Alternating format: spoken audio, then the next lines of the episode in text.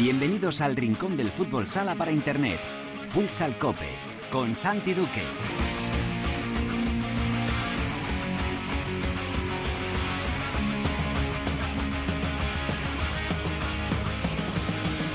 Hola, ¿qué tal? Bienvenidos a Futsal Cope, la casa del fútbol sala en cope.es.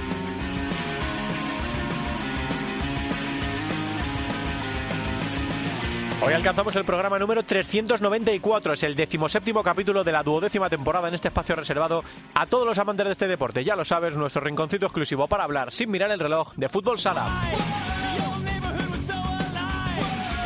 Avanza la segunda vuelta con el Barça aún como líder, con un palma en racha y con la confirmación de la recuperación de Movistar Inter que tomó el Virgen de la Cabeza. Todo eso por arriba, pero por abajo, en el partido de las urgencias, en el partido del drama, Fútbol Emotion Zaragoza se impuso al Betis y aprieta muchísimo la pelea por la permanencia. Hablamos ya con su entrenador, con Jorge Palos. En la tertulia analizaremos lo ocurrido en la jornada con las peleas por arriba y por abajo en la clasificación. Vamos a ver qué pasa también con las entradas para la Copa de España. Hablar un poquito también de esa Final Four de la Copa del Rey. Lo vamos a hacer todo con la ayuda de Millán Gómez de Radio Galega y de Paco Gago de Futsal Sur. En Futsaleros por el Mundo repasaremos con la directora Sendín cómo les marchan nuestros españoles allende nuestras fronteras.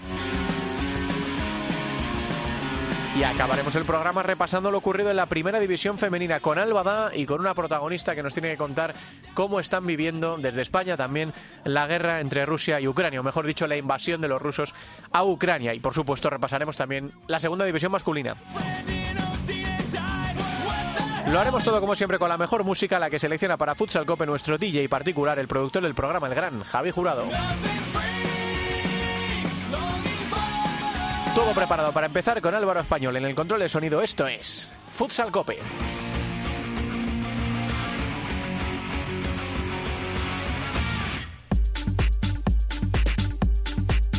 La primera división en Futsal Cope.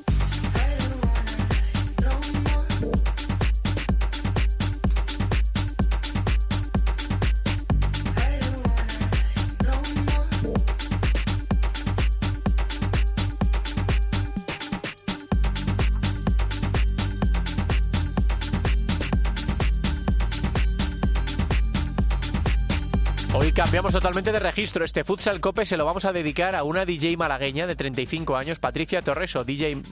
¿Cómo es esto juego? Mayan, Mian, Miane, Mayan.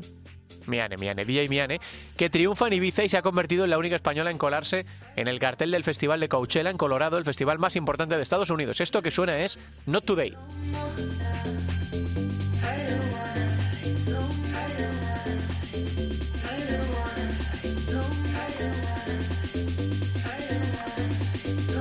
Bueno, ¿cómo está el tema en la primera división? Está claro que cuando termina la primera vuelta y ya tenemos los ocho clasificados para la Copa de España, pues parece que baja un poco la intensidad, ¿no? Porque pues queda mucho para, para el playoff, queda mucho para decidir los equipos que suben y los que, y los que bajan en segunda o en primera división, pero hay una pelea que yo siempre la destaco porque es probablemente eh, la más dramática, que es la de mantener la categoría. Ahora mismo, en la primera división hay un equipo que está muy descolgado, que lo va a tener muy difícil. Esto es fútbol sale, aquí todo puede pasar y no se da a nadie por muerto quedando las jornadas que quedan, pero Burela, con cuatro puntos colista, sin ninguna victoria en 18 partidos, lo tiene verdaderamente difícil.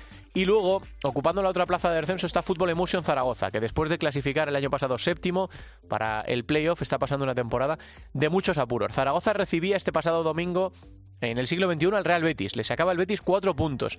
Manzanares había empatado en casa del, Pozo Murcia. Y Fútbol Emotion sabía que si quería reengancharse, aunque iba a tener más oportunidades, pero era partido importante, tenía que ganar ese encuentro al Betis. Se puso ganando en la primera mitad con un fútbol sala tremendo.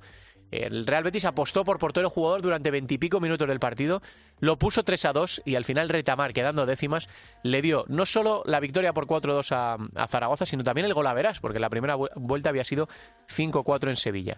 El entrenador de Fútbol Emotion Zaragoza desde hace un par de jornadas es Jorge Palos, que ya está al otro lado del teléfono. Hola, mister, ¿qué tal? Muy buenas tardes. Hola, buenas tardes. Bueno, menudo victorión, ¿no? Por todo lo que significó, porque sabíais que era partido decisivo. La gente también lo sabía, Jorge, se batió el récord de, de afluencia en el siglo XXI y ese tanto de retamar que no solo os da los tres puntos, sino que os gana el gol a verarse. Lo que se puede decir un mediodía redondo, Jorge, en, en Zaragoza, ¿no?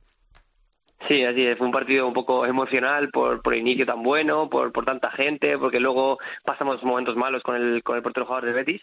Pero bueno, al final, el final fue un poco el resumen de, todo, el sacar todas las emociones eh, que hayamos pasado durante tantos minutos y, nada, pues un día redondo, un día para que la gente se vuelva a enchufar como, como has dicho, que, que viene mucha gente del siglo XXI y, bueno, a ver si podemos seguir ¿no? con, esa, con esa dinámica. Hmm, eh, entiendes, Jorge, que sí que era un partido muy importante a pesar de todas las jornadas que quedaban por delante, ¿no? Ya no solo por los puntos, sino por el factor psicológico que tiene verse tan cerquita, después de lo que habéis sufrido la primera vuelta, de salir del hoyo, ¿no? Sí, era para mí era un partido más anímico, una, una victoria que fue una victoria anímica, porque al final ganando no estás fuera, eh, perdiendo tampoco estabas muerto, quedan dos jornadas, pero a nivel anímico verte pues cerquita otra vez, verte que las cosas van saliendo, verte que pues bueno que el día a día va dando sus frutos, pues es mucho más fácil, ¿no? Todo, eh, la gente se enchufa, los jugadores trabajan en el día a día mucho más convencidos de lo que estamos haciendo, así que bueno, eh, sobre todo eso, era un partido anímico y lo, superamos con creces, la verdad. ¿Cómo está siendo Jorge para ti? Porque esto tiene que ser como, como ir al parque de atracciones, ¿no? Como una montaña rusa, ¿no? De repente te ves en el cargo de primer entrenador por la destitución de, David, con el que habías trabajado la pasada temporada y también esta. El año pasado salió todo fenomenal. En el club se apuesta por ti, eh, uno de los, técnicos, de los técnicos más jóvenes de la historia de la liga, con solo eh, 26 años. ¿Cómo están siendo estas semanas, Jorge? Cuéntale a la gente de Futsal Cope.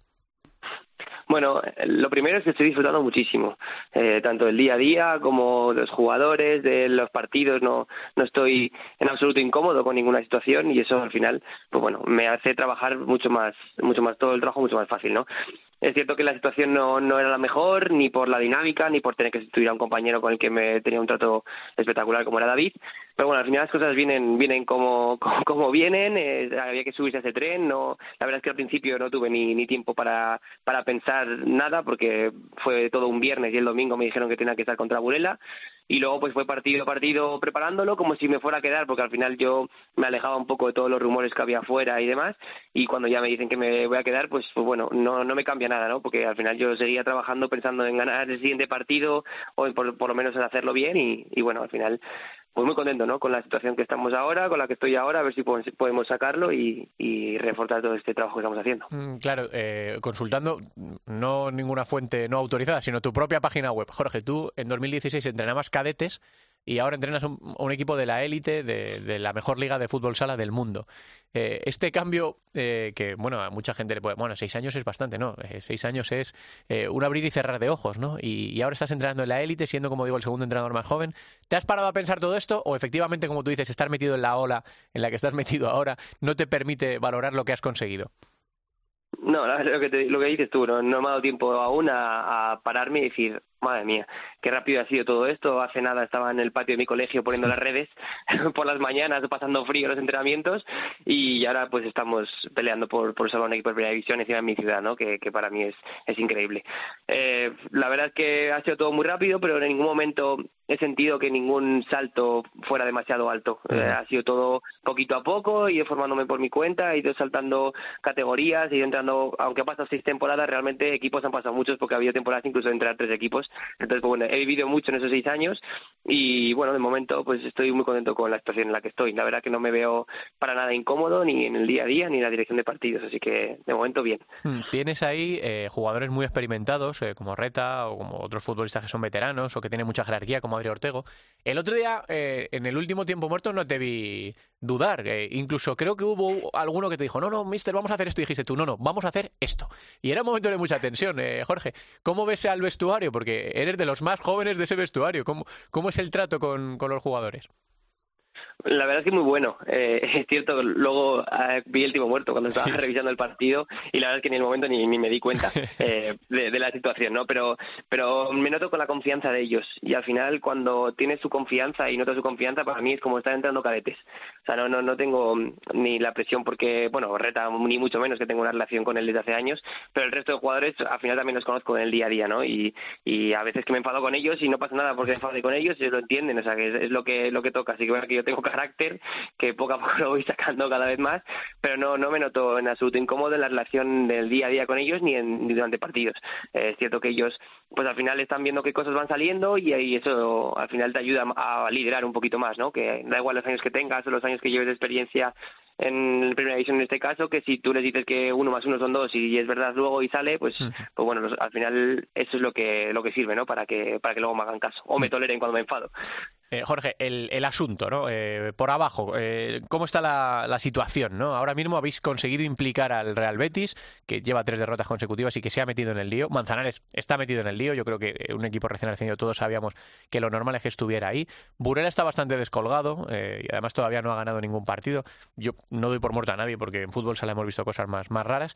Me imagino que tu idea es implicar a cuantos más mejor, ¿no? El Levante está viviendo una temporada rarísima, pero tiene ahí un pequeño colchón. ¿Crees que entre los cuatro o tres que estáis ahora va a ser la cosa hasta final de temporada o crees que va a haber más equipos que se van a meter en el lío? La verdad es que es, muy complicado de, decir, porque también te pones a mirar históricamente otras temporadas y había equipos que estaban muertos en la primera vuelta y todos decían, no, van a descender y de repente pegaban un subido en la segunda vuelta y, ya no solo es que no estuvieran abajo al final, sino que pues se salvaban con cuatro jornadas ¿no? de, antelación.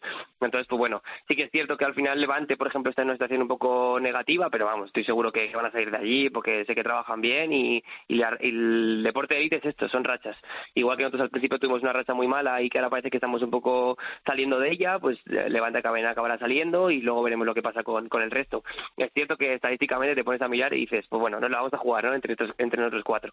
Pero no nos, la verdad es que obviamente miras de reojo a los rivales, ¿no? Miras que Manzanares empató el contra, contra Pozo ahí en, Murcia, pero a mí no digo que nos importa, y suena muy tradicional esto, ¿no? Pero nos importa a nosotros, porque creo que la clave está en mejorar el día a día, que cada vez vayamos sacando mejores entrenamientos y demás, para que luego el fin de semana se vayan viendo las cosas y estoy seguro que así saldrá, saldrá todo. Hmm, eh, vais a, a, una cancha muy complicada este viernes, a Naitasuna. Eh, tienen 22 puntos, ¿no? Parecen ahora mismo en una zona muy tranquila, pero es verdad que también Sota siempre con una situación muy complicada por, por la escasez de plantilla, por las dificultades de cada año que le quitan a los jugadores más, más destacados. Eh, igual que metisteis en el lío al Betis, Jorge, ¿crees que ganar a Sota en Anaitasuna puede hacerle sembrar dudas también? Bueno, es cierto que están viviendo una temporada extraña porque han, eh, perdido bastante gente por importante por, por lesión, pero aún así ya, ya sabemos cómo es Asuna y saca rendimiento y Mano saca rendimiento de, de, todo lo que tiene, ¿no? Y, y, así se ve. Están con 22 puntos en una zona tranquila que si van a estar al final o no, pues no lo sé. Es complicado. Es verdad que 22 puntos son muchos y, no sé en cuánto va a estar la salvación, pero, pero dudo mucho que, dejen de puntuar tanto de aquí a final de temporada como para sufrir, ¿no? Entonces, pues bueno, a ver si nos aprovechamos de, esa zona tranquila en la que están para poder hacerles daño y, nosotros empezar a acercarnos a ellos, ¿no? El objetivo será siempre acercarnos a esos, a esos puestos más tranquilos y, ver hasta dónde llegamos nosotros. Hmm, estaba pensando, Jorge, ya la, la última, en esas cuentas que, que todos tenéis en la cabeza, ¿no? El otro día dijo Juan Lu que la salvación está en 30. A mí 30 me parecen muchos. Eh, estoy seguro de que tú te has echado tus cuentas, Jorge. ¿Dónde crees que va a estar? ¿En qué margen crees que va a estar la salvación? Pues obviamente echas cuentas, eh, obviamente miras eh, históricamente otras otras temporadas. Es verdad que la, anterior no vale para nada porque éramos dos equipos de más y, y, bueno hay que sacar más coeficientes, ¿no? Para ver ahí para ver la salvación. Pero es que aún así viendo históricamente hay jornadas en las que la salvación está en puntos mucho más bajos y otros mucho más altos. Entonces, también es verdad que esto va evolucionando y cada año esto está mucho más igualado y cada uno puede ganar, cada equipo puede ganar a cualquiera, ¿no? Entonces, claro, 30 puntos me parecen muchos, sí, pero es que ahora mismo estamos viendo cómo está la situación, que, que nosotros empatamos en Cartagena, que Manzanares empató en Murcia, es que se pueden sacar puntos de, de cualquier campo, ¿no? Entonces, pues bueno, cuentas de puntos no quiero echar, porque si no, cada vez que nos sacamos tres, pienso que estamos más lejos todavía. Entonces, prefiero pensar en sacar los tres el siguiente partido y ya está. Pero sí que es cierto que, que, que está muy cara, está muy cara, pero porque están muy caros los partidos, no porque esté muy cara la, la liga en general, ¿no?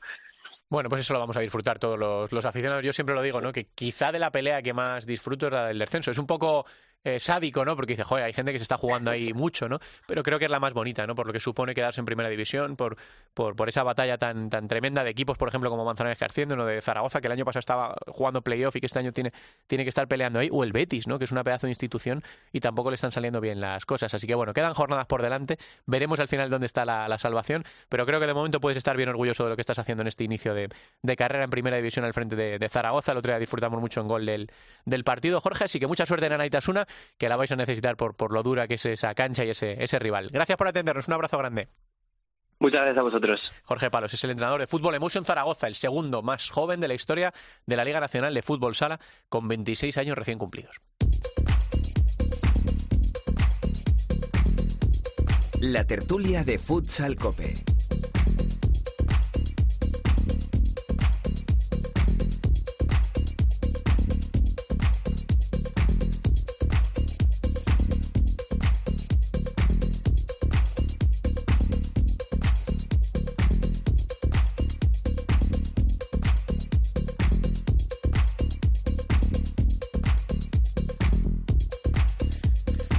Territorio de tertulia con los temazos de DJ Miane. Patricia Torres, esta eh, DJ que nos trae Javi Ju hoy, la malagueña, y que eh, va a sonar en Coachella, en Colorado. Esto es una cosa verdaderamente, verdaderamente complicada. Para abrir territorio de tertulia, hoy hemos dicho, vamos a cruzar España hoy con, con la tertulia y nos vamos a ir hasta Galicia con eh, un gran amigo del, del programa como es Millán Gómez. Hola Millán, ¿qué tal? Muy buenas tardes. Hola Santi, buenas tardes, encantado de saludarte. Igualmente. Y hasta Cádiz, con otro gran amigo del programa, eh, en Futsal Sur, Paco Gago. Hola Paco. Hola, ¿qué tal? Espero verte en la Copa, supongo. Bueno, pues no sé, va a estar complicado. ¿eh? Desde que organiza la Copa la Real Federación Española de Fútbol, las cosas están más, más difíciles. Vamos a ver, estamos ahí el equipo de Futsal Copa, a ver si por lo menos podemos ir a algún representante. Paco, tu talismán, ¿no? Albada, que tú te la sentabas siempre al lado, ¿eh? que te daba suerte. Bueno, y, ya allí en Jaén, pues, suerte total nos tiene que dar. Suerte total nos Sí, tiene que dar allí. Salió bien, salió bien. Bueno, mira, si queréis empezamos hablando de, de la Copa de España y de- del follón que hay con las entradas, ¿no? A nosotros siempre nos llegan mensajes eh, y correos preguntándonos por esta circunstancia. Eh, me imagino, Paco, que estás al, al corriente de todo lo que está pasando. Cu- ¿Cuál es el lío? ¿Por qué es la polémica de la venta de entradas para la Copa? La, la polémica está en que un día antes han vendido entradas, y bastantes, a gente que no tiene nada que ver con los clubes que participan. Pues yo conozco gente que tienen entradas, evidentemente las habrán comprado, se habrán pedido a gente del, por ejemplo, del Jaén en este caso, por decir algo, y es que ha sido poner a la venta al día siguiente las entradas a las 12 de la mañana y a las 12 y 5, 12 y 10, es que no había, no había, no había abonos. Hmm. No había abonos. Y yo creo que esto está muy mal gestionado, pero mm, no de ahora, ¿eh? De siempre, porque hoy se activan los abonos, se desactivan Mm. y no hay problema. Entonces, por ejemplo, el Jaén Valdepeña. Coño, el que pierda, ese abono queda desactivado. Claro. Porque si tiene una preferencia los abonados del Jaén o del Valdepeña, etcétera, etcétera, para ver a sus equipos, es para ver a sus equipos. Una vez que queda fuera, no tiene por qué tener ese abono, porque después tiene dos lecturas. O lo vende, lo regala, o se lleva de vuelta y vemos la grada vacía. Tal cual. Sí, yo ya sabéis que en esto soy sospechoso porque eh, yo estaba muy de acuerdo en cómo organizaba esta competición la Liga Nacional de, Fútbol Sala y de que lo, organi- lo organiza la Federación, pues a mí es que me deja muchas eh, sospechas y muchas sombras, la verdad. Eh, pero no entiendo, Millán, que esto que es una fiesta del Fútbol Sala, la mayor fiesta quizá del Fútbol Sala, se convierta, eh, antes de empezar ya en polémica, en líos y en jaleos, ¿no? Sí, porque además, sobre todo, no, no beneficia a nadie este conflicto perenne. Eh, porque el principal perjudicado al final es el producto, el fútbol sala, el espectáculo, el aficionado, eh, los clubes, que son. eh, todo este conglomerado es lo importante, es lo que hay que cuidar por la supervivencia y por el crecimiento de un deporte tan bonito y tan espectacular como es el, como es el fútbol sala. Además, en el formato de competición, para mí más bonito que hay. Eh, yo he ido a bastantes copas de España de fútbol sala, voy habitualmente a la, a la Copa de Baloncesto, que es exactamente el mismo formato, hace unas semanas en, en Granada, y yo siempre defiendo, eh, eh, con respecto a la Copa de fútbol sala o a de baloncesto, que es básicamente el mismo formato, que tiene que ser en el lugar eh, idóneo en cuanto a capacidad. El Olivo Arena tiene 6.589 aficionados, que es una cifra bastante importante para, para, para fútbol sala, pero creo que evidentemente a la hora de difundir, a la hora de promocionar los, la- las entradas, pues hay que facilitar la- las cuestiones y más cuando eh, en este caso se designa una sede como, como Jaén, que evidentemente por situación geográfica, por situación física, no es la ideal, no es la más céntrica, por así decirlo. Es cierto que hay que ir a todos los lugares, pero también creo que, que por parte de la organización tienen que dejar ese conflicto permanente y facilitar eh, el desarrollo correcto del fútbol sala. Eh, y sobre todo que haya bonos que sean asequibles, que sean rentables y sobre todo, y más importante, que no haya dificultades a la hora de venderlo, porque si no el aficionado también se cansa, se erosiona y pierde interés en, el, en este espectáculo y por tanto el principal perjudicado es el deporte en general con todos sus eh, diferentes eh, agentes. Pues sí, la verdad es que es una pena en, lo que se está convirtiendo, Paco. Los horarios, los horarios. Sí. Eso es. Un, jueves, 9.30 de noche es muy tarde para muy los tarde, niños. Sí, sí, sí. Y luego la distancia hay algunos, en, algunos partidos de, un, de por ejemplo, semifinales desde las 5 hasta las 9 de la noche. Hmm. ¿Qué hace la gente después cuando termina el primer partido, cuando tienen un abono ya dentro del, pabellón? Fue el año pasado cuando hubo un partido por la mañana y uno por la noche, yo creo, ¿no? También, en el También, también, exactamente, también. Bueno, aquí manda la, manda la tele, ya sabéis cómo funciona, me imagino, me imagino ¿eh? que lo dará Teledeporte, nosotros desde luego en Gol no, no lo vamos a dar, y me imagino que son los que ponen los horarios y el bien del aficionado en este caso pues no, no interesa mucho. Así que bueno, pues a ver cómo sale esta copa que tiene una pinta muy pues buena. No tenemos suerte porque antes mm, sí iba uno detrás de otro, con su tiempo para calentar, etcétera, etcétera, iba uno detrás de otro y siempre se televisó todos los partidos. Sí, sí. Bueno. Yo ya sabéis que en esto todo lo que diga va a ser utilizado en mi contra porque estoy y, marcadísimo. Y por el perjuicio eh, de los propios eh, finalistas. Si hay una semifinal a las 5 y otra a las 9, el primer semifinalista tiene una ventaja clara con respecto al otro finalista. Tal cual. Es, algo evidente. Y después que la final sea a las siete y media, yo creo que es excesivamente tarde para los aficionados que se desplazan de otros puntos de España. Yo creo que lo lógico es un poco antes, sea seis y media, sea seis, para facilitar el, el desplazamiento de vuelta a casa de muchos aficionados. Y más en una ubicación como Jaén, que no es la más céntrica posible. Pero que en este caso hay que ir a Jaén y hay que ir a todos los lugares posibles, por supuesto. No se le puede, pero también no intentar puede facilitar criticar... un poco el, el desplazamiento de, aficionados. en este caso lo podemos poner el dedo en la llaga con la federación por ser la final ahora que sea. Sí. Porque mm, antes también yo he ido a, Santiago y la final ha sido a las nueve de la noche. Sí. Sí, sí, sí. Y ido a Logroño ha sido... Eso no tiene nada que ver. Hmm. Que es un partido único, un domingo, y ya está la televisión, etcétera, etcétera. Mm, Los chocantes, por ejemplo, un partido a las 5 de la tarde y luego el otro a las 9 que hacen esos aficionados. Sí, sí, sí. Ya digo que el, año pasado, Paco, fue todavía más flagrante porque fue mañana una y tarde noche otra.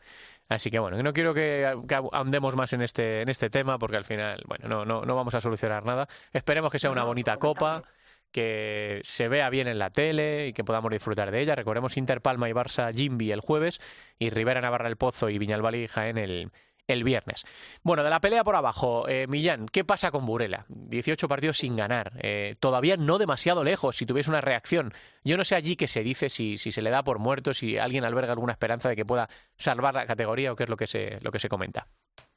Pues lógicamente que hay bastante decepción, por la situación del equipo, porque Santi son 18 partidos, ninguna victoria, y hay que recordar que incluso el equipo eh, hace unos meses perdió también incluso contra un rival de segunda división como Santequera en Copa del Rey 2-1 y quedó eliminado.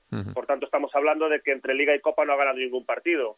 De hecho, su primera victoria oficial fue hace unas semanas aquí en Lugo, precisamente, ganando en Copa Galicia en cuartos de final al, al Lugo Sala. Eh, es un equipo Burela que siempre compite, que es cierto que yo creo que comete errores defensivos importantes en balón parado defensivo y sobre todo tiene un problema de eficacia de cara al gol. Eh, es cierto que, tuvo ahí un momento eh, en las últimas semanas donde mejoraba, por ejemplo contra Shota cuando pierde 2-3 en casa genera muchísimo, sobre todo en la primera mitad, pero tiene un problema de cara al gol. Por ejemplo, es capaz de, empatar contra el Pozo Murcia 3-3 en casa, un Pozo Murcia que era muy fuerte eh, y está siendo muy fuerte fuera de casa esta, esta temporada. Y después yo creo que tiene ahí, justo después de ese, de, ese empate contra el Pozo, tiene tres desplazamientos en siete días. Comienza de una forma bastante lógica, por así decirlo, por, por, por, el, por la dimensión del rival perdiendo en Jaén. Después empata contra un rival directo fuera de casa como el Manzanares. Y yo creo que esa derrota final, en el tercer partido de ese, de ese tour, de ese viaje, esa derrota contra un rival directo 4-0 en Zaragoza creo que les deja muy tocados. Es cierto que después compite contra el Barça, pierde 2-4 contra un Barça que vino con muchas bajas a, a Burela. Eh, Burela siempre compite, pero es cierto que, que le falta algo, le falta le faltan cuestiones para para sumar y son 18 partidos y, ninguna y ninguna victoria, porque hasta hace unas semanas Santi mm. es cierto que el equipo no ganaba, pero tenía un margen bastante asequible o, factible de poder remontar, pero ahora mismo son nueve puntos con respecto al, a, la, salvación y además eh, el que marca la salvación es Betis, que yo creo que es un equipo que está ahí, pero tengo la sensación de que sí que va a salir por el talento que tiene, porque tiene muchos altos y bajos durante la temporada y tiene talento y además un equipo que sin ir más lejos fue capaz de eliminar a todo un Barça en Copa del Rey. Por la experiencia que te da tantas temporadas cubriendo la Liga Nacional de Fútbol Sala, eh, Paco, ¿cómo ves la pelea por abajo? ¿Descartas a Burela? ¿Crees que va a estar entre estos, entre estos tres equipos que están ahora mismo? ¿Que se va a implicar alguno más? ¿Cómo lo ves? Sí, sí, que Burela está condenado, no nos hmm. engañemos. No ha ganado, de 18 no ha ganado ni un partido, ha empatado cuatro. ¿Y adivina dónde empató? Adivina dónde empató. En Sevilla. Tiene que empatar en Sevilla. Y, y, se le escapó el triunfo al final. Pero hasta mereció ganar. Pero está condenado, es muy difícil. Un equipo que en 18 jornadas no ha sumado ni un triunfo, no lo va a hacer ahora. Sí, vendrá algunos partidos, pero no suficiente para llegar a donde tiene que llegar. Sobre todo pues por el, acelerón, ¿no? Como dice Millán, el acelerón que han pegado Zaragoza, eh, ¿no? Claro, y aunque el Betis yo no lo veo mal, pero Manzanares está ahí, está el Zaragoza, está el Betis, que también pueden reaccionar, y esperemos que así sea, pero que lo, lo, de, lo veo muy, muy, vamos, muy difícil. Hmm. Antes voy yo la luna. eh, Millán, ¿crees, que se, ¿crees que se va a implicar algún equipo más? Porque lo de Levante es tremendo, son seis derrotas consecutivas. ¿eh? De momento tiene ese colchoncito de cinco puntos, pero esto va a depender de lo que le exijan tanto Zaragoza como Betis, ¿no? Y además es que Levante en estas últimas jornadas tiene que jugar contra Burela, Betis, Manzanares y Zaragoza, hmm. ante los rivales directos. Y digo rivales directos porque hoy día su pelea es la permanencia. Está claro, sí. Sabes, Santi, que, que yo veo todos los partidos de Levante que puedo por por su entrenador, por Diego, sí. de aquí de Lugo, por Diego, pero llevan cinco derrotas seguidas y ocho partidos oficiales sin ganar, siete de Liga y, y uno de y uno de, Copa del Rey. Creo que están inmersos en esa situación, creo que todavía no se han levantado del golpe anímico de, esa derrota en, la, en, el tercer partido de la final en el Palau, con, con, aquel gol eh, que, que, le empata al Barça a falta de 46 segundos del partido y a 44 segundos del final de la segunda prórroga, del segundo tiempo de la prórroga. Eh, le han afectado los parones, lesiones, eh, también esa marcha de, Esteban, que, era una pieza importante en el, en el equipo, y hoy día Levante evidentemente tiene que luchar por la salvación. ¿Qué, ventaja tiene? Eh, que tiene encarrilado, por así decirlo, el, el, el Averas directo, por ejemplo, Burela, que ganó 5-3 en, en Valencia, le ganó 4-2 a Betis, le ganó 4-3 a Manzanares. Ahora, precisamente, este sábado visita Burela, es un partido trascendental para, para ambos equipos y lo que ocurre con Levante es que ese, ese perfil de equipo que la temporada pasada dominó mayoritariamente la liga regular, que estuvo muy cerquita de ganar el título, que llegó a semifinales de Copa de España, seguramente gestionar a la hora de competir, eh, pelear por un objetivo tan diferente y tan antagónico y tan contradictorio como es la permanencia, le puede costar muchísimo, por mm. supuesto, porque era un equipo construido para, para darle continuidad a, la temporada pasada donde estuvo, repito, a punto de ganar la liga. Sí, era la temporada de la ilusión, de la Liga de Campeones, de, bueno, pues efectivamente de dar un paso adelante, ¿no? Las cosas empezaron a torcer y no han sabido ahora mismo eh, enderezarlas, ¿no? Y vamos a ver si se meten o no se meten en ese lío y como digo, también depende un poco de lo que le exija el Betis y, y Fútbol en Zaragoza. Paco, te quiero preguntar por lo de Inter. Eh, fíjate cómo ha estado al borde del alambre, al borde de quedarse fuera de la Copa de España, coqueteando incluso o cerca de los puestos de descenso y ha reaccionado el equipo de Tino Pérez, ya está séptimo otra vez, clasificado para la Copa de España. Eh, los equipos que tienen gen ganador, Paco, al final lo tienen siempre. Yo siempre lo he dicho, lo dije la pasada temporada, lo dije en tu, aquí, también lo dije aquí. Que aquí vemos arriba al Bar de Peña, al Cartagena, al Palma, bla, bla, bla, bla, pero siempre al final es Barça o Inter. Y no hay más. Recuerda la pasada temporada, es el Barça la temporadita que se marcó, ¿eh? Mm. Y quedó campeón de liga. Sí, sí. Inter... ¿Por qué no puede ser este año el Inter ese Barça del pasado curso? Sí, sí. La verdad es que eh, parecían eh, Millán completamente desahuciados eh, de, los que tenían para clasificar. Peleando por estar en la Copa, igual que esta gente este año. Sí, sí. Bueno, que hubiera sido histórico. Además, en una Copa de ocho dejar fuera a Inter y cómo se han recuperado. Es tremendo lo de, lo de estos equipos que, que tienen ese gen ganador, ¿no? Y como no se crucen con el Barça, perdón, como no se crucen con el Barça antes... Sí. Muy experimentados. Yo creo que ahora está en el mejor momento de la temporada. Cuatro, hmm. cuatro victorias, eh, sobre todo ganando en, en Pamplona y en Valdepeñas, que son canchas complicadas. Es cierto que empezó la temporada bien el equipo, pero yo creo que después encadenó las derrotas que, que, le hicieron dudar mucho. Eh, la derrota ante el otro clásico de la competición como es Pozo Murcia, justo después la derrota en casa contra Cartagena, perder de, con goleada en, en Jaén, pero ahora se han recuperado. Eh, el equipo de Tino Pérez, que tiene evidentemente talento. Es cierto que seguramente Inter no tenga la plantilla de otras temporadas, cuando ganó, por ejemplo, cinco ligas seguidas, hasta 2018, pero tiene jugadores muy competitivos, eh, por supuesto. Entonces eso al final se nota, se nota porque es un equipo con, como dices tú, Santi, con ese gen competitivo, con, con ADN ganador, y yo creo que hoy día ese equipo que viene de menos a más, pues seguramente sea un equipo muy a tener en cuenta en la Copa de Jaén hmm. y por supuesto después en, en playoff de la liga. Y como dice el compañero, pues ¿por qué no puede ser como el Barça la temporada pasada? Porque hay que recordar que el Barça la temporada pasada eh, comenzó la temporada en la, en la zona baja y fue poco a poco remontando hasta ganar la liga en el, en el Palau con un ambiente maravilloso dentro de lo que permitía el protocolo sanitario. Yo estaba allí y, y por qué Inter no, vive, no, no puede vivir esa, esa situación. Además, con mucho mérito, porque incluso se hablaba de un posible cambio de entrenador, eh, ya con fichajes para la temporada que viene, eh, salían nombres, etcétera pero, pero claro, un equipo que tiene a jugadores como Jesús Herrero, como Boyes, como Cecilio, pues lógicamente lo lógico es que más pronto que tarde salgan hacia arriba y hoy día yo creo que está en el mejor momento de la temporada, sin duda. Hmm. Eh, tenemos que terminar ya, pero dejadme que, le pregunte a Paco por Antequera. Eh, Paco, ¿está la gente muy ilusionada por ahí abajo con esa Final Four de la, de la Copa del Rey? Hombre, figúrate, un equipo de segunda. Curiosamente, los dos andaluces en segunda han jugado la Copa del Rey. Primero fue el Betis y ahora es el UMA y súper ilusionado y aparte el temporada que están haciendo en segunda con puesta la marcha directa para volver a la primera.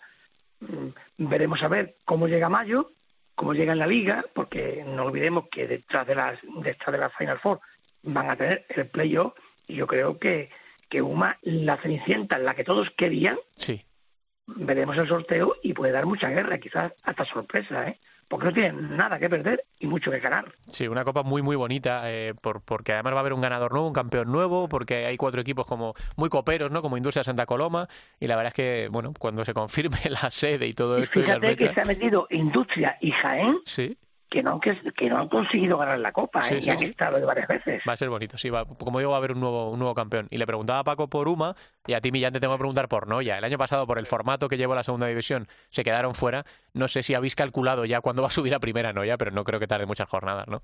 Pues ya pudo haber ascendido este, este sábado. Lo que hmm. ocurre es que eh, em, empató contra Peñíscola, eh, este fin de semana puede ascender, quedan siete jornadas, por tanto 21 puntos en juego, distancia en 18 puntos a Peñíscola, 20 en Antequera, Noya visita a Malata, visita a Ferrol, por tanto se pueden desplazar aficionados. En el caso de que Parrulo gane y Peñíscola no gane, por tanto empate, por ejemplo, eh, Noya ascendería directamente a falta de seis jornadas, lo cual es una auténtica barbaridad. Comenzó la temporada con mano de hierro con cinco victorias iniciales, por ejemplo, fue capaz de ganar en Antequera 1-7 un equipo en crecimiento continuo, crecimiento exponencial, es la cuarta temporada de Marlon Velasco como primer entrenador, un club fundado hace apenas menos de 14 años, en 2008, siempre con un crecimiento sostenido, nueve temporadas en Segunda B, al principio salvándose en Segunda División, ya la temporada pasada dominando la, Liga, lo que ocurre es que recibieron un golpe muy grande, eh, perdiendo esa promoción, de, esa promoción contra el, elegido en semifinales,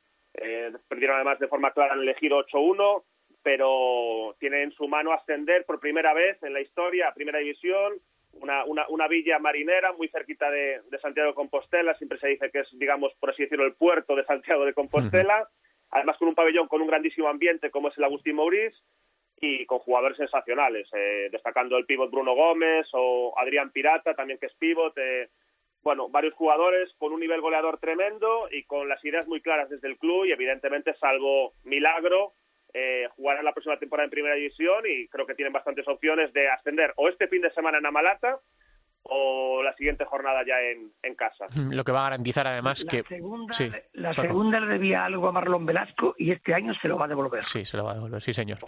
En un formato, como digo, el año pasado raro porque no, no premiaba al, campeón, ¿no? Con esos dos grupos y todo lo que ocurrió. Bueno, y como digo, va a garantizar que va a haber un equipo gallego en la élite la temporada que viene, pase lo que pase con, con Burela. Eh, Millán Paco, que como, como siempre, muchísimas gracias por, por estar ahí un, un miércoles en Futsal Cope. Un placer. Un placer es mío, un placer. Paco Gago y Millán Gómez, señoras y señores, hoy en la tertulia de este 394 de Futsal Cope.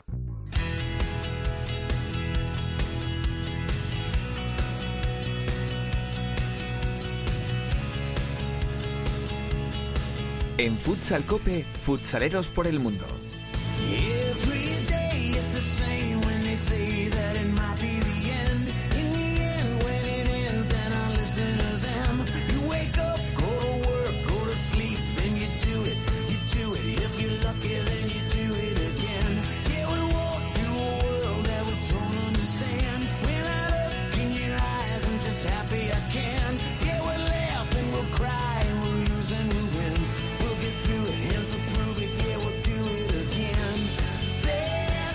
Vámonos de viaje por, por el mundo con la directora Teresa Sendín. Ya sabéis que estamos muy pendientes, como ocurre en todos los lugares del mundo, con lo que está pasando con Ucrania. Esta semana eh, estábamos detrás de hablar con Esteban. Hablamos con él hace muy poquitas semanas. Eh, se habla mucho de su llegada a la Liga Nacional de Fútbol Sala después de su desvinculación por la, el conflicto bélico eh, de su equipo en Rusia de KPRF eh, no vamos a hablar esta semana con Esteban porque anda, anda liado, pero sí que le podemos preguntar a la directora Sendín cómo está el asunto. Hola Teresa, ¿qué tal? Muy buenas tardes. Muy buenas, ¿qué tal? Bueno, se desvinculó del fútbol sala ruso por, por esta nueva ley, ¿no? Que, permite a los jugadores salir y suena y mucho para equipos de la Liga Nacional de Fútbol Sala. Exacto, eh, hace la semana pasada lo comentábamos que la FIFA había eliminado la vigencia de esos eh, contratos de jugadores en Rusia y en Ucrania con lo que podían tener la libertad de, de, salirse de esos eh, equipos y fichar por un equipo eh, nuevo en concreto. Como ha pasado con el caso, aunque no por este tema de, de los jugadores que ficharon por Sinara, por, eh, por Chino y por Catela, que al final han, han firmado por otros equipos en, en la Liga Española, pero bueno, propiciado por esa, por esa guerra, por esa situación de emergencia que hay tanto en Rusia como en Ucrania, la FIFA decidió eh, rescindir esos contratos de esos jugadores para que tuvieran esa libertad y Esteban ya se ha venido para, para España, ya ha vuelto a España. Y lo que comentas, estamos eh, pendientes de ver eh, las noticias que puedan llegar sobre su futuro, que todo parece indicar que terminará la, la temporada en la Liga Española o si no ya de cara a la, temporada que viene eh, apostar por un nuevo proyecto que, sea más seguro y más y más para él. Bueno, eso en cuanto a Esteban. Y como eh, con Esteban esta semana no hemos podido hablar, ha dicho Teresa, déjame que llame a un buen amigo de este programa a ver que nos cuente cómo le van las cosas. ¿Dónde nos llevas esta semana entonces? Pues nos vamos a ir de, de viaje a visitar un auténtico trotamundos del, del fútbol sala, como es el jugador del Meta Catania que vive, que está viviendo este, este año el fútbol sala italiano muy a fondo, que no es otro que Gonzalo Galán. Eh, Gonzalo, ¿qué tal? Hola, muy buenas Teresa, todo muy bien. Bueno, creo que eh, ¿qué tal llevas el, el pasaporte? ¿Todavía tienes espacio para poner sellitos? Sí, de momento sí, de momento tenemos espacio y, y ganas y fuerzas. ¿Cómo estás viviendo esta temporada en Italia? Pues muy bien, la verdad que muy bien. Eh, el equipo es un equipo muy serio. En contra de todo lo que se dice de Italia, eh, estamos un equipo muy muy serio con, una estructura bastante buena. Y, bueno, el campeonato italiano es, igualadísimo, muy competido, muy físico, muchos contactos y, bueno, la verdad que, a mí personalmente me, me, está gustando, me está gustando mucho la experiencia. ¿Cómo es eh, tu equipo? ¿Cómo es el Meta Catania? Pues somos un equipo que, queremos jugar bien el balón. De hecho, creo que, somos de los equipos de la liga que mejor tratamos el balón. Y, que luego, pues eh, sí que tenemos al entrenador español como es Ramiro, que, bueno, tenemos esa, esa filosofía de, intentar tratar siempre bien el balón, de ser tácticamente buenos en ataque. Y, bueno, es lo que intenta transmitir es eso. Y, nosotros estamos pecando quizá la falta de, de somos siete o ocho jugadores nuevos con entrenador nuevo, pues al principio de temporada hemos pecado mucho de, de, cosas y de detalles que nos han quitado puntos que podríamos haber estado en Copa un poquito más para arriba y, y bueno, pues eh, eso, queremos mejorar eh, en ese sentido para, para ser un equipo mucho más completo en la segunda vuelta y poder, poder estar en los playoffs, que, que es el, objetivo del club. Ahora mismo en Liga eh, estáis novenos a un punto de esos eh, puestos de, de playoff. ¿Los objetivos de este año por dónde pasan? ¿Qué es lo que te plantearon cuando llegaste al equipo? Pues el objetivo, uno de los objetivos principalmente era estar en Copa, que por un punto no, no lo hemos conseguido, no lo pudimos conseguir. la verdad que fue, fue un palo bastante, bastante gordo. Pero bueno, ahora el otro siguiente objetivo es playoff. Y, aquí en playoff realmente no es un decir, es verdad, da igual ser octavo que segundo que cuarto, porque eh, cualquiera le puede ganar a cualquiera. Nosotros hemos perdido contra el último en casa, le hemos ganado a Pesaro, que es el campeón, hemos competido contra Padova, hemos ganado a Napoli en su casa 0-5 al descanso, o sea que eh, realmente eh, tienes que estar en playoff, da igual la posición que estés, porque luego competir, vamos a competir contra todos. ¿Y cómo está el, fútbol sala italiano? Nos cuentas que tu equipo es eh, serio, a pesar de todo lo que se puede escuchar de, la liga italiana, ¿Cómo estás viendo, además de tema organizativo, a tema eh, más eh, económico, eh, toda la evolución del fútbol sala en Italia? Pues a nivel, a nivel de, seriedad de clubes y tal, creo que los últimos años ha, mejorado bastante. Sí que, sí que es verdad que igual quedan esos clubes que, que si van bien las cosas te pagan y si no van bien, pues a lo mejor me hago el remolón un par de meses. Pero en general ha, mejorado bastante, eh, eso hay que admitirlo. Y, bueno, luego aquí ellos tienen su, su, su mercadeo, tú tienes tu ficha y y si no está rindiendo a lo mejor te venden a otro equipo, cosas, fichajes y, y traspasos que para nosotros en España es impensable que paguen por un jugador 20 o 30 mil euros eh, para un año y medio o algo así. Y aquí entre ellos pues es lo que, lo que les gusta y, lo, hacen, lo hacen bastante. Y, bueno, la verdad que, el campeonato italiano es muy igualado, falta, falta desarrollar sobre todo el tema de infraestructuras, hay pistas más pequeñas, hay pistas de goma, hay pistas que, que de 36 metros que no se puede jugar. Entonces, quizá falta unificar un poco todos los criterios de, pabellones y, y, un poco más eso y trabajar sobre todo la base. Eh, tener una base seria en todos los equipos y que no sea una excepción, sino que sea la regla.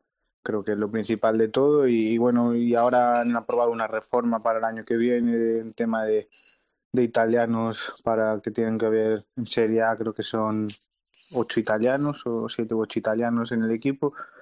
Y bueno, veremos en qué queda, pero bueno, intentando fomentar un poco eso, crece, que crezca el nivel de, italianos porque, porque aquí hay muchísimos, muchísimos extranjeros y, y bueno, quieren, quieren paliarlo de alguna manera. Después de conocer tantas eh, ligas europeas, eh, ¿cuál crees que está teniendo esa mejor progresión eh, que está apostando por el fútbol sala y por que se siga evolucionando dentro de sus competiciones locales? A nivel de progresión, yo creo que sin duda Francia.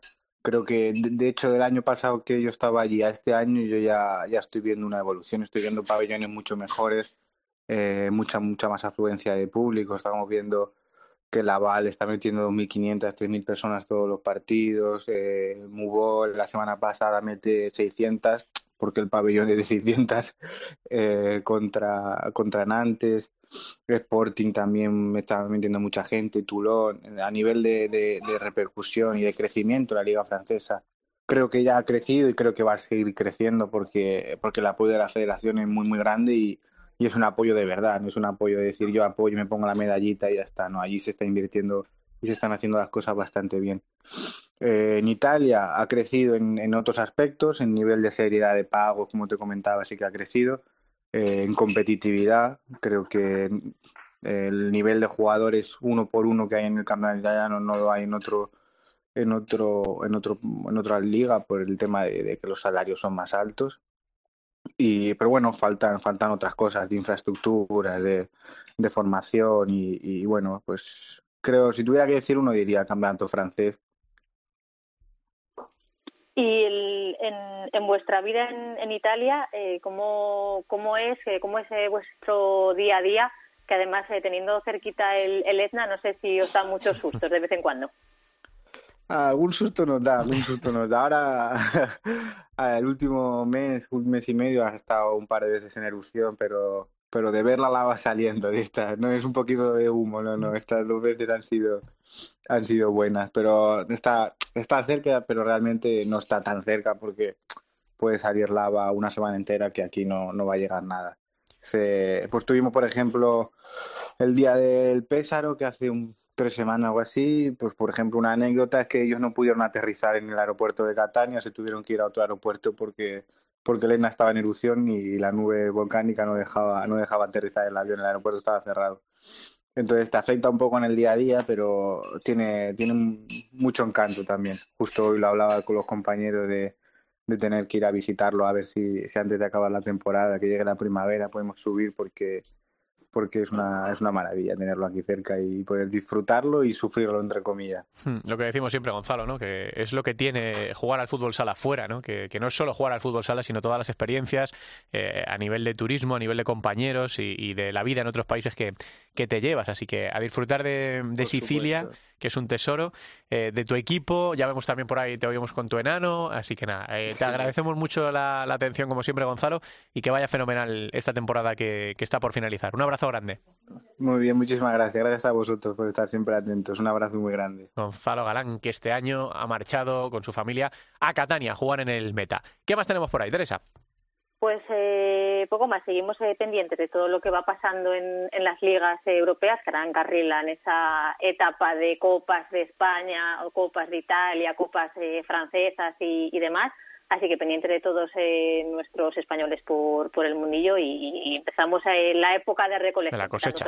Sí, sí, sí, sí. Empezamos la cosecha, reforzaremos las vitrinas para ir recogiendo todos los títulos que tenemos de, nuestra gente que está fuera de, España en años muy complicados entre unas cosas y, otras y nos gusta sentirles cerquita. Gracias, Teresa.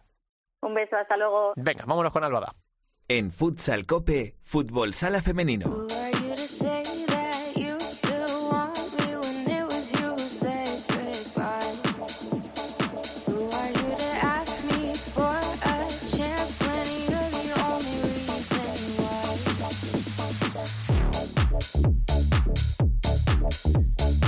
Who are you? Se pregunta DJ Miane en este temazo que en 2021 lo petó en el verano. De hecho, contó con el apoyo de otros grandes DJs del momento. Todo esto me lo cuenta Javi Jurado. Yo no tengo ni idea. ¿eh? Pero oye, que, mola el cambio de registro y que cada semana tocamos unos palos distintos. Y que esto, en la época en la que se podía vivir y salir, que ojalá quede poco para eso otra vez, Alba da, a lo mejor lo ha bailado en algún sitio. No lo sé. Nos vamos a preguntarle. Hola, Alba, ¿qué tal? Muy buenas.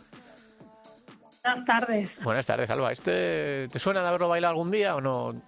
Bueno, es que en esta época de COVID, de dos años sin salir... Se nos ha olvidado todo, ¿cómo era antes? Se nos ha olvidado, no, no lo controlo mucho, pero bueno, si lo dice Javier Jurado, claro, me fío de muchísimo. Claro que sí, claro que sí. Bueno, estábamos diciendo que eh, este año nos gusta más que nunca viajar con nuestros españoles por, por, porque nos sientan cerca, ¿no? Estos años de pandemia ahora con, con la guerra, y de la guerra y de, de, sus efectos, Alba, vamos a hablar hoy también en el programa, porque eh, el que piense que esto no nos afecta, claro que nos afecta, a todos los niveles, a nivel económico, pero también, por supuesto, a nivel social, a nivel emocional y tenemos un caso eh, que, vienes contando las últimas semanas en Futsal Cope muy cerquita en nuestra liga.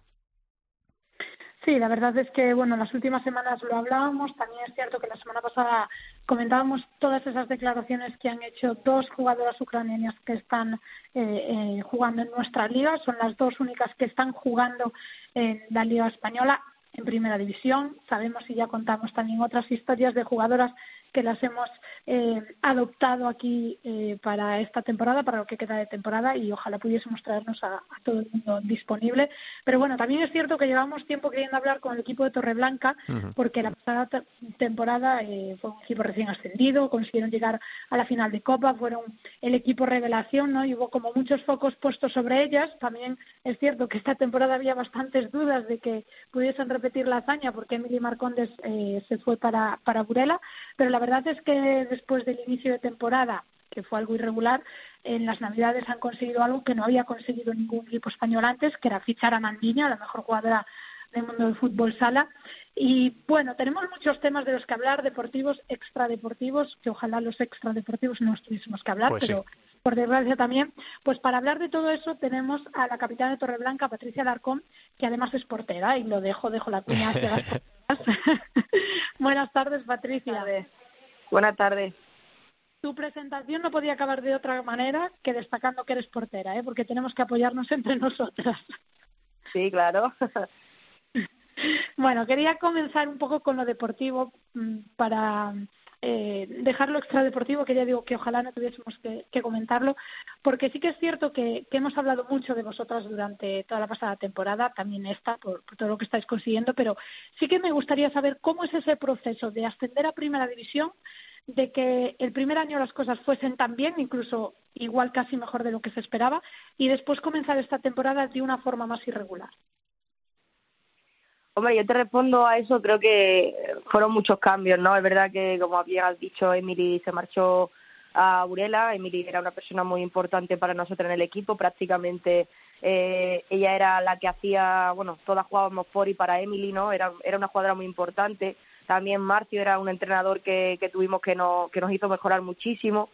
Eh, se marchó Fernanda, entonces yo creo que tantos cambios a nosotras pues pues nos vino nos vino un poco mal. Y, empezamos la, la temporada es verdad con, con, compañeras nuevas.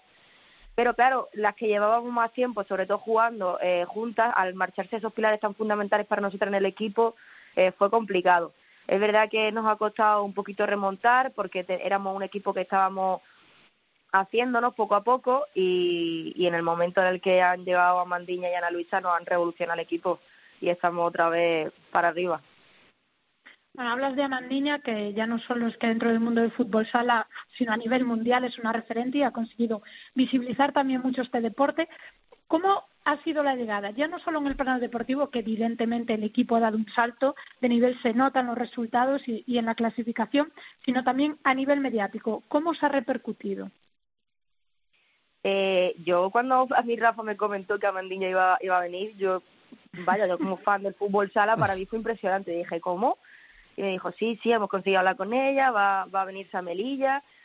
Eh, yo la verdad que cuando la conocí, imagínate, una persona que tenga ese, ese, esa importancia en el fútbol sala, que venga a tu equipo, yo soy la capitana, y yo decía, pero ¿y cómo le hago? ¿Le tengo que mandar? ¿Qué le digo? Si ella sabe más que yo, ¿yo qué le digo?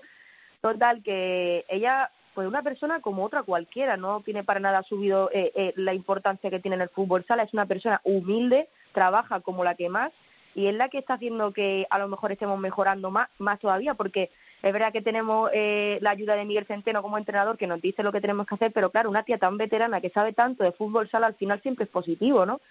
Nosotros, por ejemplo, estamos este año eh, desplazándonos a todos los institutos de la, de la ciudad para, pues, para que la gente nos conozca más todavía y poder hablar un poquito más del fútbol sala. Y siempre cuando la, la tenemos que presentar y le decimos que tiene, que tiene ocho balones de oro, todos los niños de, ¡Oh!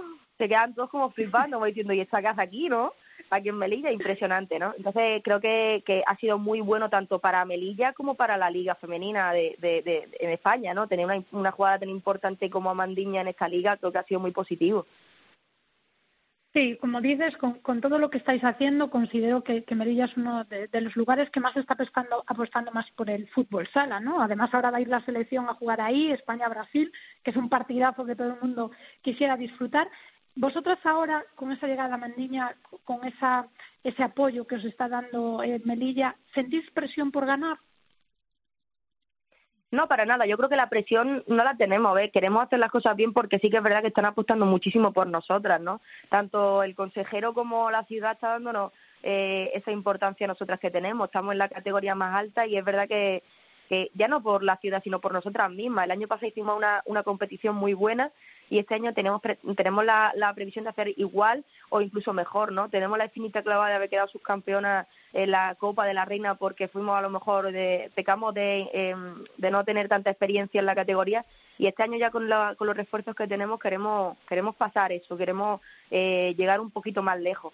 Es verdad que, eh, que el que tengamos ahora mismo, ya no solo a Mandiña, también a Ana Luisa, estos dos refuerzos, incluso todas las que han completado la plantilla desde el inicio hasta ahora, eh, todas tenemos eh, esas ganas de, de poder de poder hacer un poquito más de historia, ¿no? De que ya nos conocen, pero ahora ya queremos dar un, un pasito más hacia arriba. Y bueno, lo comentaba Santi en la presentación y, y lo llevamos hablando semanas. Es un tema que, que me imagino que os estarán preguntando también mucho porque estamos contando todo lo que está pasando en Ucrania. Vosotras, como decimos, tenéis a dos jugadoras ucranianas en el equipo. Y, y bueno, las declaraciones de la semana pasada, que las recordamos aquí en Futsal Cope, eran durísimas. Toda la población y yo sobre todo mm, me considero que me está afectando bastante, estoy bastante consternada con todo lo que, lo que está pasando, pero imagino que vosotras mucho peor por tener los casos más cercanos, ¿no? Hombre, para nosotros está siendo complicado porque tú las ves, ¿no? A diario. Eh, intentas ayudarlas, pero no sabes cómo, porque realmente no puedes ayudarlas de ninguna otra forma, no pueden sacar a sus familias de allí. Eh, han intentado, intentamos por todos los medios ayudarles de, de, toda, de todas las formas, pero es que eh, ellas son las que constantemente están viendo noticias eh, en televisión, eh, mensajes de que sus su familias pues están en peligro, eh, todo eso yo creo que, y además comp compitiendo, ¿sabes? Porque tienen la cabeza la, la cabeza puesta aquí en la, en la competición. Eh, Vika la semana pasada jugó titular en el partido y se hizo un partidazo, o sea que está demostrando tanto ella como Ana que eh, están dando un nivel, un nivel espectacular. incluso después de lo que les está pasando allí en, Ucrania, que creo que mm, España se está solidarizando mucho con ella, sobre todo el deporte, le están dando muchísimo ánimo, creo que están demostrando que están a un nivel espectacular. Y mm, bueno, ya decían la semana pasada que, que sus familias eh, bueno, se habían escondido, pero que de momento estaban bien. Imagino que las novedades que hay, que vosotras las conocéis, es que de momento, aunque no pueden salir, siguen bien todos, ¿no? Sí, claro, yo eh, por lo poco que hablamos, porque ya te digo que lo del idioma es bastante complicado, aunque ellas están haciendo, haciendo mucho para aprender español, eh, claro, ellas tienen a su familia, su familia se encuentra escondida actualmente porque saben que en el momento en el que salgan, pues a lo mejor tiene, corren más peligro. Eh, ese es el último dato que tenemos, que de momento están todas bien, están intentando por todos los medios que consigan salir de la ciudad. Eh, una, la familia de Ana es de Kiev, entonces más, más peligro todavía, pero bueno, están intentando, ya te digo, que mandarle todo lo que necesiten para poder salir de allí, de, de Ucrania, y, y poder traérsela o aquí a Melilla o fuera, o donde, donde puedan salir. Claro, y ya para terminar, y, pues esperemos que no tengamos que, hablar mucho más de, este tema y que esto se, solucione. Eh, vosotras, dentro de la gestión del equipo, de un equipo normal de preparación de un partido, mucho es la parte física, pero en estos casos, cuando hay jugadoras que se ven afectadas por estos casos, ¿hacéis algún tipo de trabajo psicológico de preparación especial o directamente lo que preferís es intentar normalizar la situación y que ellas, que evidentemente están demostrando en la pista que, están a un nivel muy alto, pues que se sientan como que eso está normal, ¿no? que no cambie toda su realidad que bastante tienen. No sé cómo lo estáis gestionando a nivel de club. A ver, es que cuando, cuando empezó todo esto, yo hablaba con ella, sobre todo eh, preguntándoles, ¿no? Antes incluso de que empezara la guerra, le preguntó, oye, ¿y el conflicto este que tiene Ucrania con Rusia? Ellas decían que ellas se mantenían al margen, que llevaban seis años en guerra. Claro, yo pienso que ellas mismas ni pensaban que iba esto, esto iba a suceder, ¿no? Porque supuestamente es verdad que llevan seis años en guerra, entonces ellas les pilló como un poco de, sorpresa. Eh, todo esto que ha pasado. En el momento en el que ya empiezan los, los bombardeos, ahí es cuando ellas ya empiezan más a asustarse, no, no, no, en algunos momentos no conseguían contactar con sus familias, eh, ahí empieza un poco más el, caos porque necesitan saber de ellos, porque están viendo en las televisiones eh, todo lo que está saliendo y ellos no pueden contactar con su familia. Entonces ahí ya empezamos como a arroparla un poco entre todas nosotras. Y, y es que en todo momento, eh, tanto el club como los entrenadores, como todas nosotras, nos hemos ofrecido a ayudarlas, pero ellas son las primeras que dicen que a ellas, ellas quieren seguir entrenando, ellas quieren seguir eh, en la competición porque todo esto lo que hace es evadirse de lo que ven a diario porque es entrenan con nosotros mañana y tarde eh, están con nosotras en concentración pero llegar a casa y poner la televisión y empezar a, pensar más si estarán bien si estarán mal. Entonces todo ello eh, todo eso a ellas les, les viene bien. Es verdad que ahora por ejemplo Ana Ana Sula está está lesionada está con está con dolor en la rodilla no está tan al 100% como Vika pero ella también está entrando dentro de los entrenamientos, se mantiene más despejada, entonces mm, es cierto que no hacemos como que todo está normal, intentamos no preguntarles tampoco mucho porque sabemos que es recordarle todo un poco y lo que intentamos es eso, pues bromear con ella, eh, cuando hacemos eh, comida o salimos que ellas se vengan, que interactúen con nosotras, eh, eso es importante siempre tener el móvil con batería para el traductor porque es que si no es imposible. Y, y bueno, intentar que no, no piensen tanto, eh, aunque es difícil, intentar que no piensen tanto en lo que está pasando allí. Patrick, te agradecemos muchísimo la, atención, esta llamada de Futsal Cope y que siga yendo todo eh, fenomenal eh, dentro de la cancha, que está yendo muy bien y a ver si también se, se, empiezan a arreglar las cosas fuera con, este, con esta tragedia que estamos viviendo todos en Europa y por supuesto todos los, los ucranianos. Muchas gracias. Muchas gracias a vosotros por contar conmigo.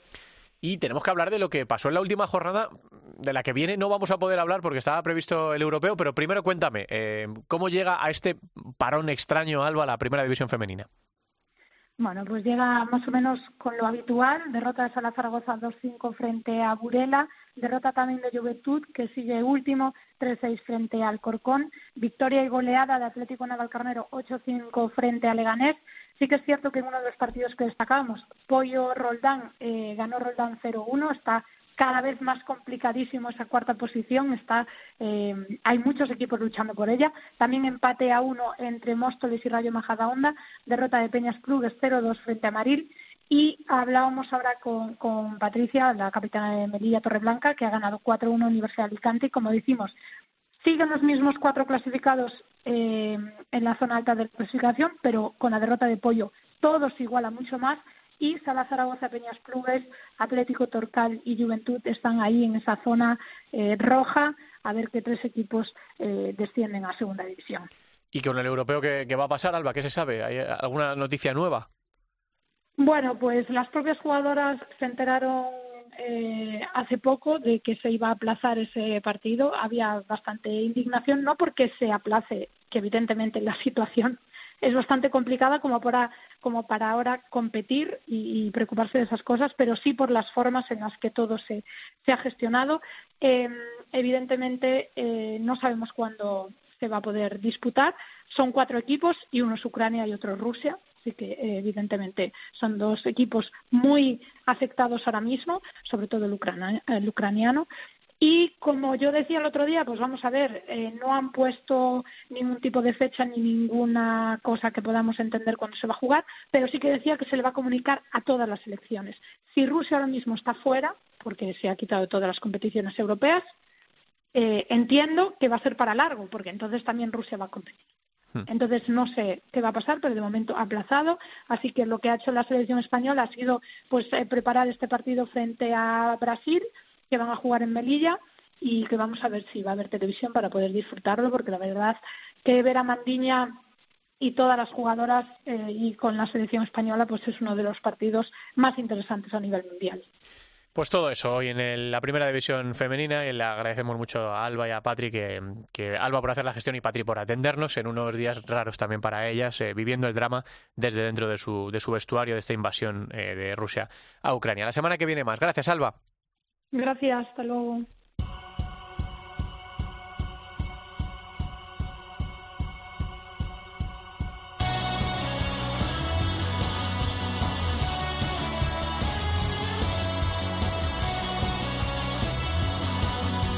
La segunda división en Futsal Cope.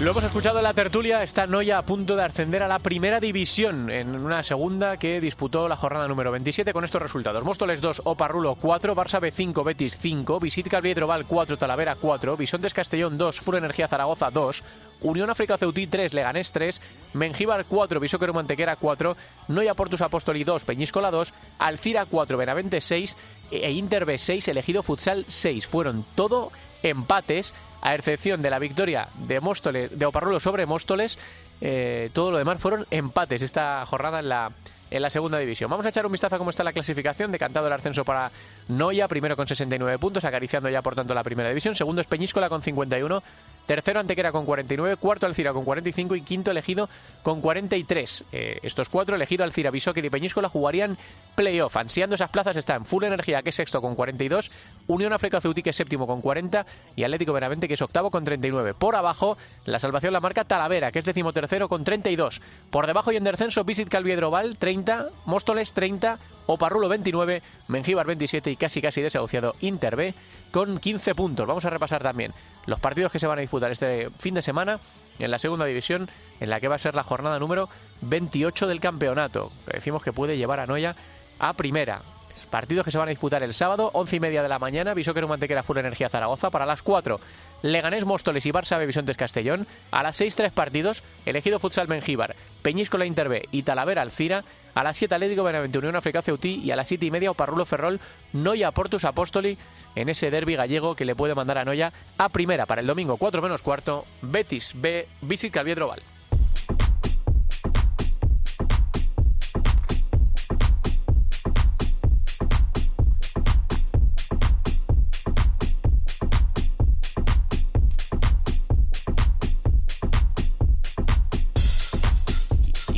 Este Upon Burning Skies de DJ Miane terminamos el capítulo 394 de Futsal Cope, agradeciéndoos a todos la escucha y emplazándoos a la próxima semana para seguir todos juntos disfrutando de este deporte maravilloso. Gracias por estar ahí, un abrazo, hasta luego.